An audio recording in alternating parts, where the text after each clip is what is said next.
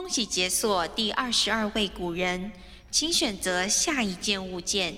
哇，好快啊！我们居然已经见过二十二位古人了耶！是啊，那今天要选什么好呢？嗯，这个手帕吧，感觉背后有洋葱哦。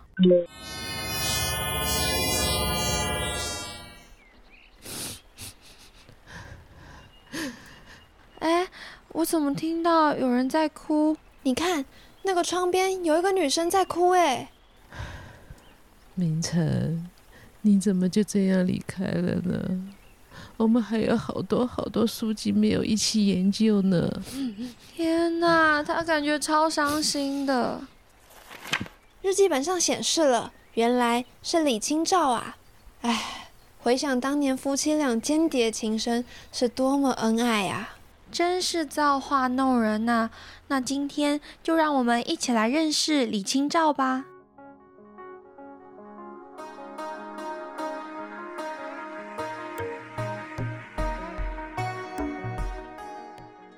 大家好，我是春桃，我是 Carly。哎，不知道大家有没有看过一部剧叫《知否知否，应是绿肥红瘦》哦，当然，赵丽颖颖宝在里面超漂亮的。其实我第一次看到这部剧的时候，我真的以为 他要说李清照的故事，因为他连主题曲都叫《知否知否》。嗯，哎。这首歌真的很好听诶，我记得我学长姐有唱过，光我学长姐唱的都很好听喽，原曲就更好听了。而且这首歌当中的歌词用的就是李清照我们学过的那一首《如梦令》，对，昨夜雨疏风骤。相信很多朋友会认识李清照这位中国第一女词人，也是因为这阙词。那大家一定也有一个疑问，说：嗯，过去女子的受教权益不是不保障吗？啊，女子无才便是德。哎，那这边就提供大家一个小贴士。哦，因为宋朝的时候呢，经济繁华嘛，文化开明，所以普遍会主张女子要接受教育，学习文化知识。而且很多女性不仅是文化水平高哦，有些的实力还与男子不相上下。虽然女子教育并没有到全国普及的地步，嗯，可是像是一些比较有钱人家的女儿。几乎都会一起去学堂上学，像是你知道《星汉灿烂》啊，不是女生也会进家学学堂吗？大概就是这样的一个概念。我们今天的主角李清照呢，她也是一个在诗词当中的女战士，巾帼不让须眉的一个人。是啊，外加李清照是出生在一个书香世家，她的爸爸李格非呢是一名进士，曾担任不少的官职，跟苏轼还是好朋友。苏轼，我们在他的那一集有。讲过他的弟子学生嘛，粉头们 有四君子六学士嘛，就叫苏门四学士这样子。像是李格非呢，就是属于后苏门四学士，就是副粉头的感觉。那李清照的外公王圭呢，还是北宋的政治家。哇，哎，这样听起来真的是李清照很有家学底蕴呢，刻进 DNA 的文学风骨。也因为有这样良好的家庭背景，让李清照的文学功底打得非常的好。在他十一岁的时候呢，就写了一首诗。还记得我们上一话说过的苏轼弟子曹补之吗？啊，当时呢，他看完了李清照的这一篇诗作以后，哇，大为震撼呐，就开始不断跟旁人就逢人就夸说 这女孩超棒，厉害呀，一起看，有才华呀，而且还给了李清照不少的指点哦。其实不只是炒补之。苏轼的那四学士，像是什么秦观啊、黄庭坚，他们其实都有见过这个小女孩。所以他等于从小就混进在，然后我们现在说有些名媛从小混迹在一些有钱人当中，他就是从小混进在这一些非常有文采的文人雅士当中。所以你看，我十一岁的时候可能就在唱《七彩的微风》，他就开始写词写诗了耶。哎，不止这些哦，还有真的是要为他鼓掌的地方。李清照十七岁时就读到了一首叫《读中心颂碑》的诗，然后读完后呢，他就写下了一个诗作，叫做《无锡中》。中心宋诗和张文前二首啊，其实也有人说是在他十九岁的时候啦。那这首诗有什么绝妙之处吗？光听名字呢，可能会觉得好像也没什么嘛。但这两首诗写的内容是分析了唐朝发生的安史之乱和军队无能的原因，而且小小的嘴了一下唐明皇。哇，我跟你说，李清照真的是一个很勇的一个人啊。他长大一点之后，对他的词。的书写非常有自信，他甚至呛过苏轼，哇哦，呛过欧阳修，就是呛过很厉害的一些人。他就写说他们的词可能有哪一些缺点，然后说他自己的比较好这样子，所以她其实是很有自己想法的一个女生，独立思考的女性啊。像这边，他读完那个宋碑之后，他是立刻就写两首。哇，他写的是什么？安史之乱，写的是一个历史的故事，哎，一一个一场战争，呢。他当时才几岁啊，而且还是女生。重点是你知道那篇词有多长吗？大家去 Google，超长的，很厉害，很有文采，下笔如有神。所以大家读完这篇作文作品以后，你就能感受到李清照对于北宋末年的朝政是担忧的。嗯，哎，你看一个涉世未深的小女孩，竟能把自己的关注跟忧虑描写的非常的透彻，非常的深刻，真的很值得敬佩。就没有一定的文化底蕴跟家学渊源，真的写不出来。而且我觉得李清照算是一个很幸运的女生，在一个相对比较自由、安定、开放的社会。因为他们家中都有这样文人雅士的背景，所以她能够学习，她能够书写，她甚至能够发挥长才。你看，如果那时候她出生在一个务农的人家，可能历史上就没有李清照了。所以她透过这些文字，就可以去抒发自己内心的想法，甚至是一些他的政治观、历史观，都可以从他的作品当中看到。是啊，而且我觉得李清照的前半生，就她的少女时期，算是幸福快乐的。在她十八岁那一年呢，就认。识了她的丈夫赵明诚，哇，两个人门当户对啊，一拍即合就成婚了。但因为当时赵明诚还在太学读书嘛，所以两个人只能在每个月的初一十五见面约个会。这样也挺好的，啊小别胜新婚啊，永远保持着一种新鲜感，也让两人更珍惜彼此能在一起的时光。而且他们两个在一起很有趣哦。其实赵明诚很早就有想法了，我不知道他是看到李清照之后才有这个想法，还是更早以前可能就有一些预感，还是怎么样。总之就是有一个小道消息是说，赵明诚跟他爹他们家在。解一个谜题，那个谜题最终的谜底就是说此女之夫，所以他们 爹儿两个人就算出来说，以后赵明诚的妻子会是一个很会写词的人。哎，结果李清照就出现了，一拍即合。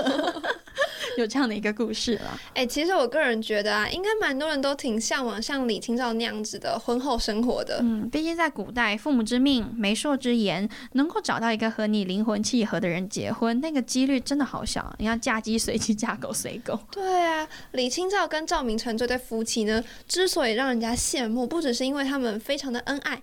他们还志趣相同，喜欢一起读书啊，赏玩金石器物啊，共同的切磋探讨。是，这里就让我想到一个小故事。当时赵明诚在外地当官嘛，但李清照啊实在是太想念自己的老公了，就寄了一首《醉花阴》给了赵明诚情诗。赵明诚收到后就哇。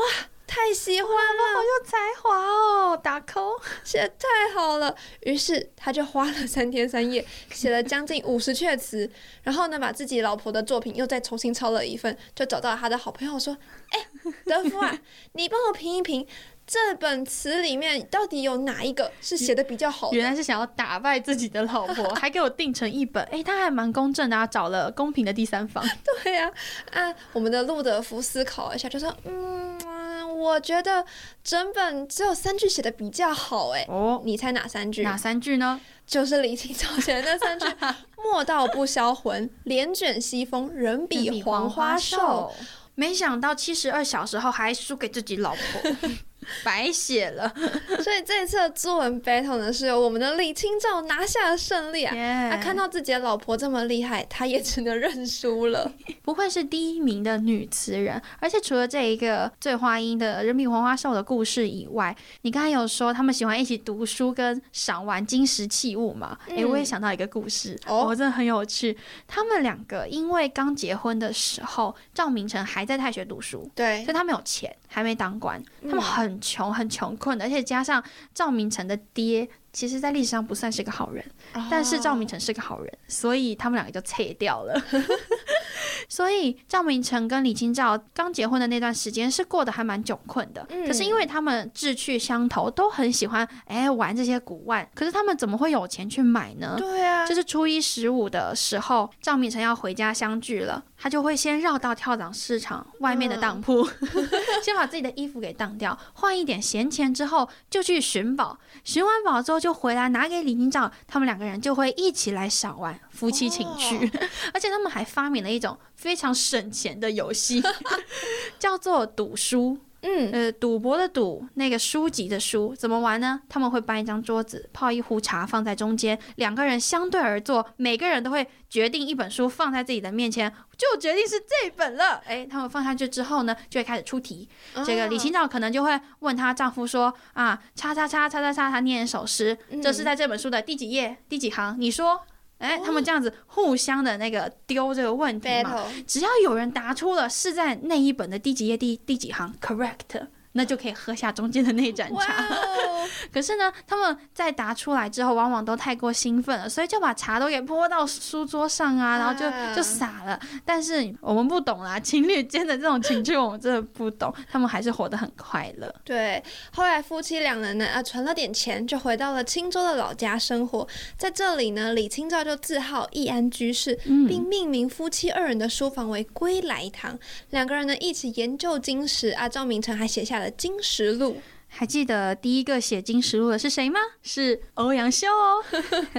那这一段时间呢，也算是两个人过得最惬意的时光了。你看，他们一起来读书，一起来看这个古玩，一起研究，一起旅行，没事情就会写写文章，抒发自己的心得。一直到了李清照差不多三十八岁这一年呢，赵敏成就因为工作的关系，开始要各地方出差了。嗯，再加上当时的朝廷啊重文轻武，进一步导致了外。外族入侵使国家无力反击啊！历史上有名的靖康之难也就就此发生了。夫妻俩呢，也因为战乱几经波折，见面的次数可说是见一次少一次啊。因为李清照他是活在南北宋交界嘛，那种家国的兴亡，你可以看出他的作品的前期、中期跟后期，哇，这真是很有趣的。对。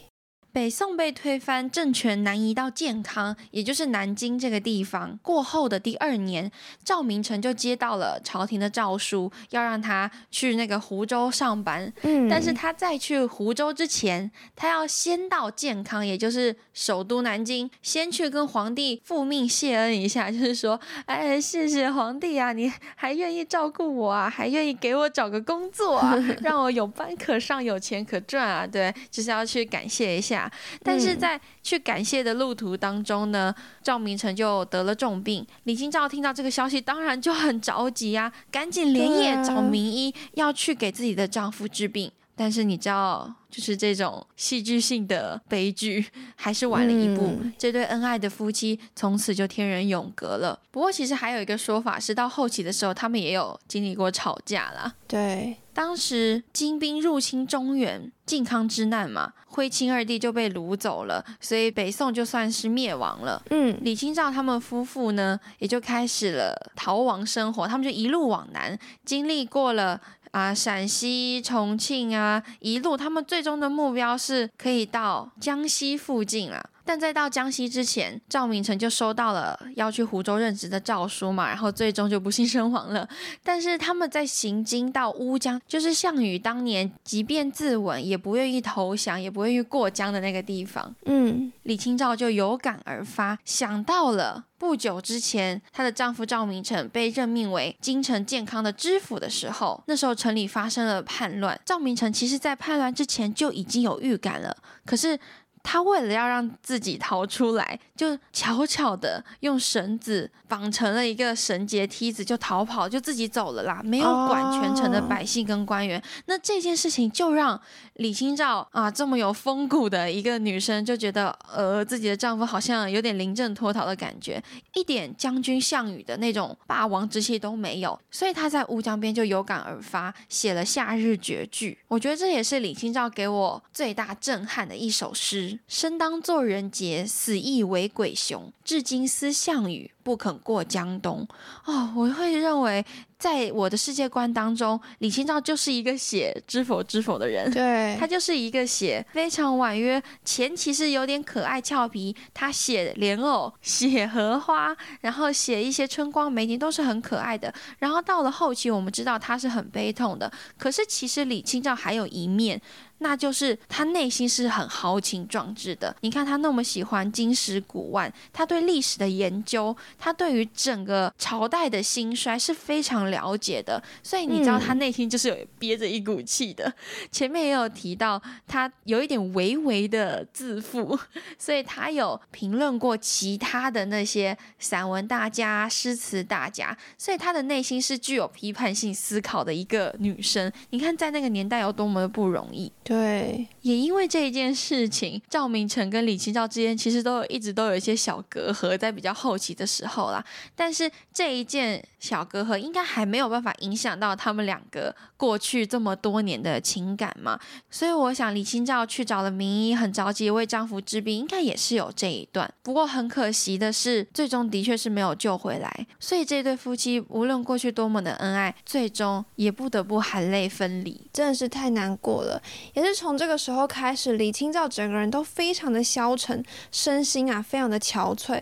虽然后来她又嫁给了一个叫做张汝舟的小官，没想到啊是个渣男啊！他是为了李清照的财物才跟他结婚的，所以结婚后不久他就露出了本性，对李清照动手动脚，还逼迫李清照要交出所有的财物。天哪，这种恶男渣男可以先请他离开吗？请他出去？也是因为这一段不愉快。的婚姻对李清照的身心灵打击也非常的大，而且那个时候李清照还特别去打官司，要跟这个人离婚。可那时候女生离婚真的超难的，而且她原本丧夫就已经很难受、很难以释怀了，还遇到一个家暴男，超烂的。李清照的晚年其实过得真的很不好啦，不只是因为她非常的贫困，还很孤独。然后再加上他面对的是国破家亡的局势，内心十分的悲痛。因为我们都知道嘛，在过去他的作品里面都能看到他是非常心系国家的。最终呢，他就怀着对故事亲人的思念，还有对故土难归的那种无限失望，郁郁而终，享年七十三岁。嗯，他的家族也是因为战乱。所以全族都罹难了，对他来说是 多么痛苦的一件事情。而且，其实我们可以从李清照的作品，我们很熟悉的一些《武陵春》啊、《漱玉词》《浣溪沙》这些词牌，他所写的作品就可以看得出来，李清照不同时期他的生活经历都深深的在影响着李清照的创作内容。到了后期，因为经历了南北宋的交替。经历了丧夫之痛，让李清照从一个无忧无虑，每天只想跟丈夫一起 玩游戏，一起来看那些古董的一个这样的非常单纯的小女孩，而且她在原生家庭的生活是蛮好的，对。而且你要想，李清照在刚出生，她的童年时期，虽然后来啦，他们家有因为党争受到一些排挤，可是，在一开始，李清照是衣食无忧的大家闺秀。哎，你看她读了那么多的书，她的爷爷阿公、她的爸爸都这么厉害，之后又跟丈夫琴瑟和鸣，她的前半生非常非常的快乐，是很多古代的女生难以匹敌的快乐，是很单纯的美好。是我们单纯的小美好，结果他就遇到了国破家亡，好像把所有的运气都已经全部聚集在前面，然后后面就要来历劫一样。没错，那种作品中所感受到的呜咽，所感受到他的那种哭泣跟幽怨，是会让你觉得很痛的。他的诗比较荡气回肠，可是他的词就是极致的忧郁，真的是极致的忧郁。他早上起来看到露水，他也会很难过；他看到叶子枯萎了，他也会很难过；他看到红花跟绿草，也会想起过去的情景，然后就变得很难过。你知道世间万物。在他的眼中都已经失去了色彩，他的脑海里只有难过、难过、难过、悲痛、悲痛、悲痛、悲痛，因为他不知道人生还可以盼望什么。嗯，在他后来嫁给那个暴力死渣男之后。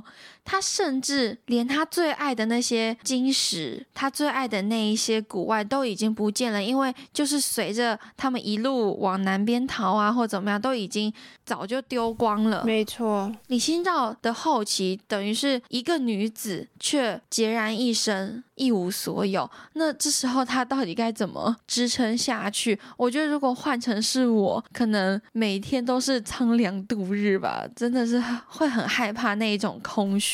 嗯。其实对我而言呢，李清照的词之所以迷人，是因为它不同于以往几乎都是以男性的视角、男性的角度去抒发、去诉说一件事情，而是以女生的视角去看这个社会、看各式各样的景色，抒发内心最真实的想法。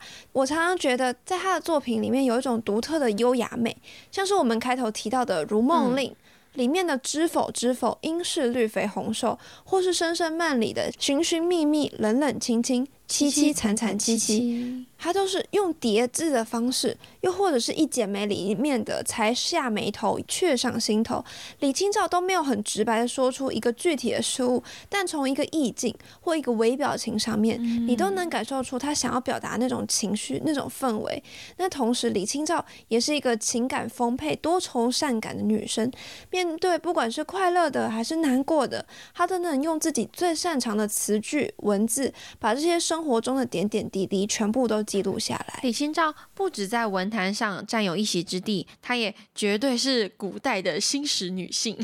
她争取到属于自己的爱情，让自己过得很幸福。嗯，那面对现实的残酷呢？虽然是令她悲痛难忍的，可是她不会向命运低头，还是努力的创作，尽可能的过好生命中的每一天。没错，对于李清照，或对于我们有什么想法，请留言给我们，也可以在 IG。去 FB 找我们聊天，或者有错误都能跟我们讨论，欢迎质疑声。希望大家诸事顺心，天天开心，下次见，拜。拜。